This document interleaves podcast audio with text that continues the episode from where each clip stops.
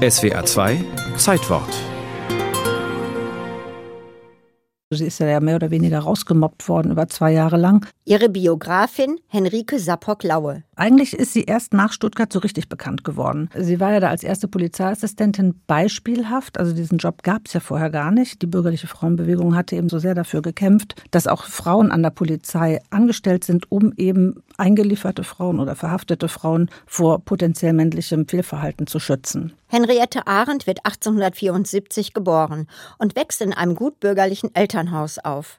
Aber sie entspricht nicht dem Bild einer höheren Tochter, sondern gilt als aufmüpfig und selbstbewusst. Schon früh entwickelt sie ein Gespür für soziale Missstände. Sie ist dann gegen den Willen ihrer Eltern 1896 in den jüdischen Pflegeverein eingetreten in Berlin und Henriette Arendt war eine der ersten, die da quasi ausgebildet worden ist. Hochmotiviert stürzt sich die junge Krankenschwester in den Dienst der Barmherzigkeit.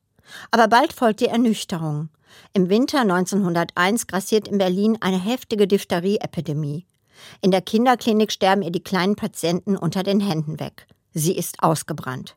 Zwei Jahre später erhält Henriette Arendt eine neue Aufgabe. Im Jahr 1903 suchte man eben in Stuttgart nach einer erfahrenen Persönlichkeit, die da als Polizeiassistentin eingestellt werden könnte. Und man suchte eben jemanden, dem jetzt so was Körperliches wie geschlechtliche Untersuchungen bei vermeintlich Prostituierten nicht irgendwie unbekannt war, auch nicht unangenehm war und der eben auch schon viel Lebenserfahrung mitbringt. Und das hatte Henriette Arendt. Mit 28 Jahren wird sie die erste Polizeiassistentin in Deutschland.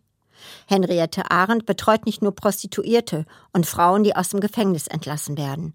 Sie kümmert sich auch um verwahrloste oder misshandelte Kinder. In ihrem Dienstvertrag steht davon nichts. So gerät sie immer wieder in Streitigkeiten mit Eltern und Behörden. Die Situation eskaliert, als Henriette Arendt einen völlig verwahrlosten, schwerkranken Säugling vorfindet. Sie fordert von der Gemeinde einen Arzt an, doch es geschieht nichts. Nach drei Tagen ist der Säugling tot. Und Henriette Arendt hat dann Anzeige erstattet wegen Mord, hat aber offen gelassen, ob sie jetzt da die Mutter verantwortlich macht oder den Gemeindewaisenrat und ist daraufhin dann sehr scharf verwarnt worden, ne, weil sie eben diese Missstände angeprangert hat. Nachdem sie auch noch in einem Vortrag mit den untätigen Behörden abrechnet und kirchliche als auch private Wohltätigkeitsvereine kritisiert, wird ihr die Arbeit im Polizeidienst schwer gemacht.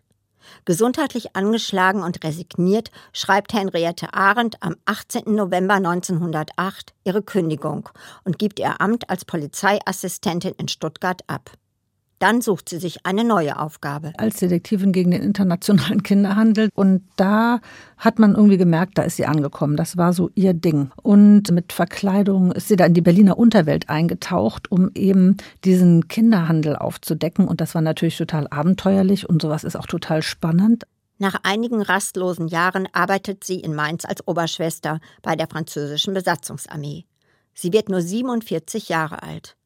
Aber mit ihrer unbeugsamen Art hat Henriette Arendt, die erste Polizeiassistentin in Deutschland, viel erreicht. Zunächst einmal hat sie auf die Probleme der untersten sozialen Schichten aufmerksam gemacht. Unter welchen fürchterlichen Bedingungen teilweise diese Kinder aus dem Proletariat äh, groß wurden oder beziehungsweise eben nicht groß wurden, weil sie ganz früh starben oder weil sie weggegeben worden sind. Also das hat Henriette Arendt quasi in das Licht der Öffentlichkeit gezerrt. Und dann hat sie eigentlich auch mit dafür gesorgt, dass der Staat Verantwortung übernehmen muss für seine Bürger, also im Rahmen der kommunalen Fürsorge, dass man das nicht den kirchlichen Trägern nur überlassen soll.